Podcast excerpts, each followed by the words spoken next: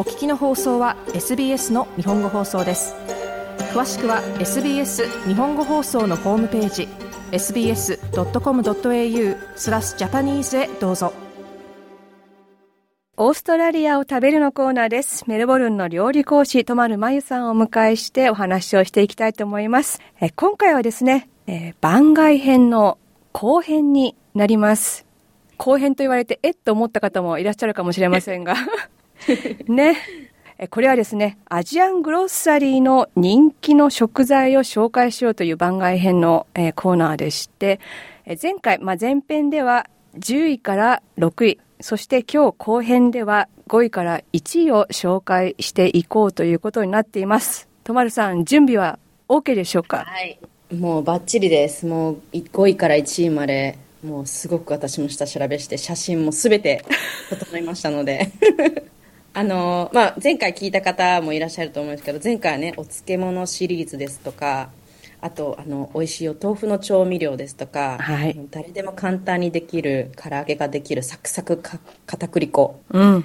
とあのさつま揚げありましたね。はいありました、はい、そこをまたさらに超えるあの日本人が皆さんリピートする大好きなものがこの第5位から入ってますのでちょっとあの初めて聞かれる方も、まあ、前回から聞かれている方もぜひあの試してみてください。まず多分聞いて。ドキドキ、はい、今私に向けての言葉でしょうか。あのやっぱりあの自分で食べてみて好きなものっていうのは必ずあると思うのであの食べ方とかはもちろん今日紹介するんですけれども、うん、ちょっと皆さんメモ取ってねあと SBS のウェブサイトにも写真載ってますので今日もじっくり聞いてみてください。あのちなみにあのとまるさんのアジアングロッサリーでの一番の失敗みたいなのってあるんですか？一番の失敗ですか？うんあんまないですかねやはりプロの失敗はあの失敗というか皆さんも気をつけていただきたいっていうのが一つありまして、はい、結構ですね賞味期限がたまに切れているものがあるんですよ。それは大切。ははい。あの別に多分アジアングロッサリーに関わらずだと思うんですけど皆さんそういう意味でも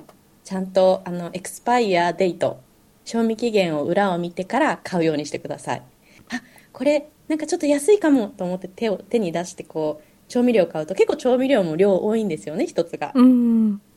使おうと思ってパッて開けてパッて裏見たらあれ？これ半年以上 賞味賞味期限切れてるっていうことがあるので、半年以上。失敗と言いますか、皆さんちょっとそこだけ気をつけてください。なるほど。はい、では、そんな、もう本当に大切なアドバイスをいただいたところで、皆様お待ちかねの5位からいきたいと思います。はい、お願いいたします。はい、はい、では第5位です。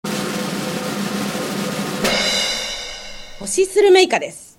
当たり目ですね。はい。当たり目とか聞くと、あの、ね、車内販売とか、あの、はい、電車の駅でビールと一緒に買って。いや、まさに、まさに本当に。サラリーマンがみたいな。うん。皆さんが今想像した、ね、乾燥したイカです。でも、まあ、日本だとそれをこうしゃぶりながらおつまみにできると思うんですけど、まさにそれ、あの、アジア諸外国も食べますし、ハワイとかロシアもあるんですけど、そこも食べるんですよ。なので、まあ、アジアングロッサリー、でアジア諸外国だけではなく、まあ、ハワイとかロシアでも食べられるのが、まあ、そのドライドスクイッドって言われる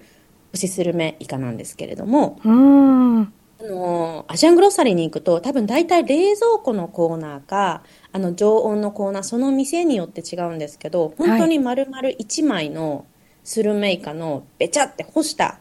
ものが袋に入っています。もうこれがですねまた美味しいんですよ。あの皆さんがその今想像しているこう当たり目としてこう食べるっていうよりも、はい、もちろんそのおやつだったり味付けてつまみにしたりっていう方法もあるんですけれども大体こういうものはお料理に使うんですね。つまりあの干しスルメイカとか干しエビとか干し貝柱とか全部そうですけれども、はい、出汁がすごく出るのであのこれをですね大体そのちょっとこうふやかして炒め料理にしたりですとか、うん、あのまあ、ちょっと柔らかくしてあの何か煮込み料理に入れたりですとかそういうふうに使うものなんですね。しゃぶるだけじゃないんですね、うん、そうなんですよ。でインターネットでね皆さんちょっと調べると分かるんですけど発火料理って言って客家と書いて発火料理ってのがあるんですけどその中の一つの料理が、まあ、発火料理で台湾にあるんですけれども台湾ではもう母の味、もうお家で皆さん普段から食べているのが、このスルメイカと豚肉、あとお野菜をですね、甘辛く炒めて、こう、ご飯と一緒に食べるおかずがありまして、もうこれが本当に美味しくて、このスルメイカは、あの、じゃないと出ない味なので、インターネットとかでレシピを見れば使えると思うので、ぜひちょっとこれ試してみてください。なるほど。では、第4位です。黒酢です。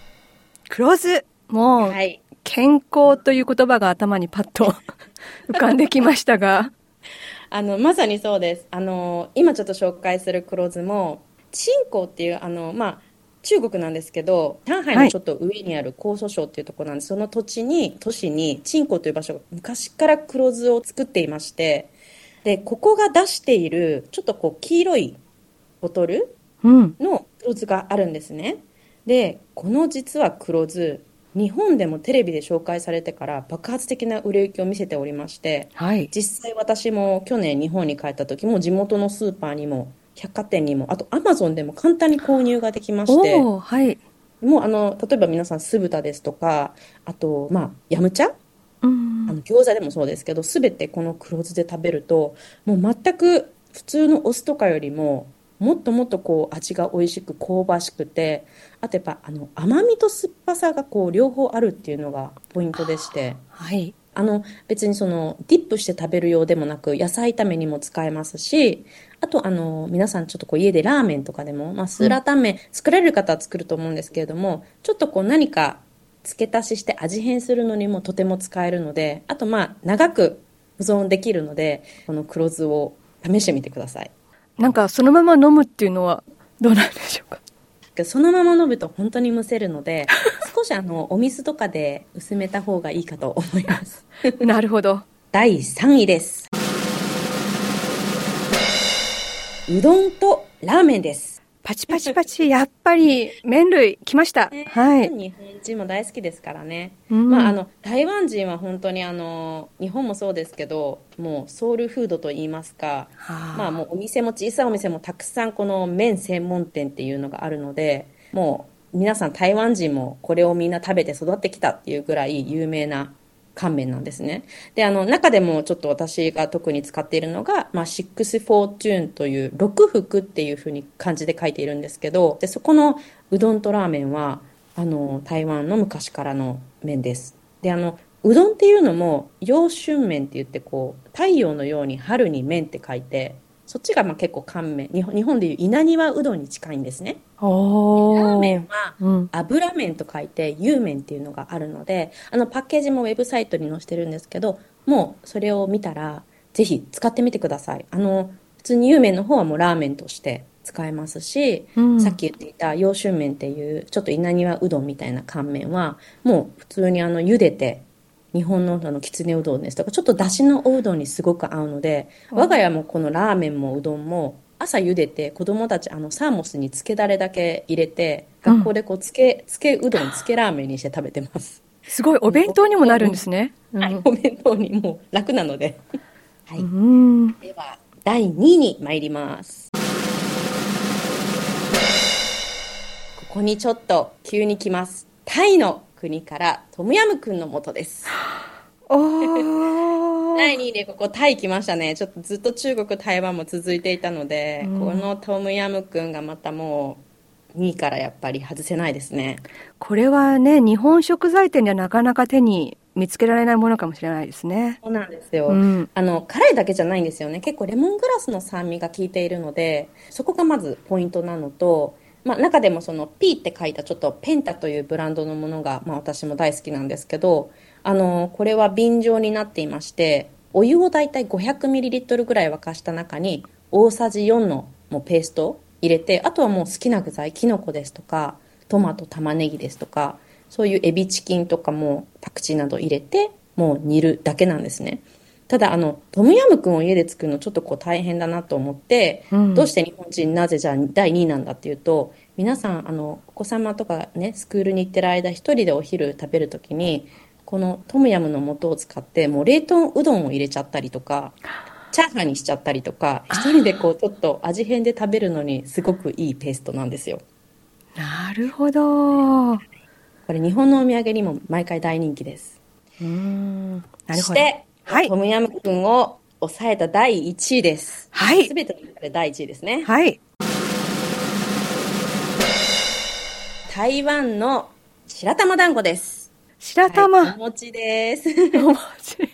でもこれ実はですね、冷凍コーナーにあるんですね。まあ、白玉団子というふうに漢字で書いているわけではなく、うん。単油園といって、お湯の湯っていう字にこう、え円っていう字漢字があるんですけど、はいそれを基本そのお餅、丸いお餅って意味なんですけど、もう冷凍なんで、ボイルしたお湯に入れて浮いてきたらそのまま食べるだけ。その食べるだけっていうのも中に、あの、もちもちっとしたお餅の中にごまペーストですとか、あの、カスタードですとか、そういうデザート餅っていうのもあるんですけれども、はいもう一つ台湾のもので美味しいのが小さい単油園って書いて、それがちょっとちっちゃい小ぶりの紅白なんですけど、これは白玉団子なんですね。なので、これも茹でて、我が家はもうきな粉をかけて食べたりですとか、あとあの、お鍋にちょっと締めに入れたりすると、すごあく美味しい。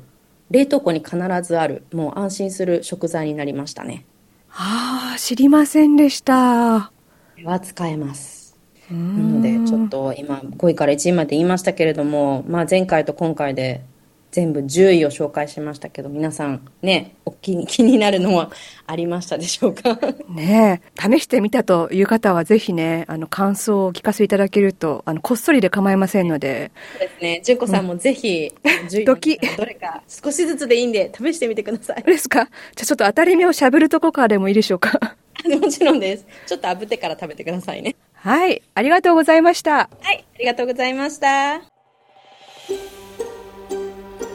もっとストーリーをお聞きになりたい方は iTunes や Google ポッドキャスト Spotify などでお楽しみいただけます。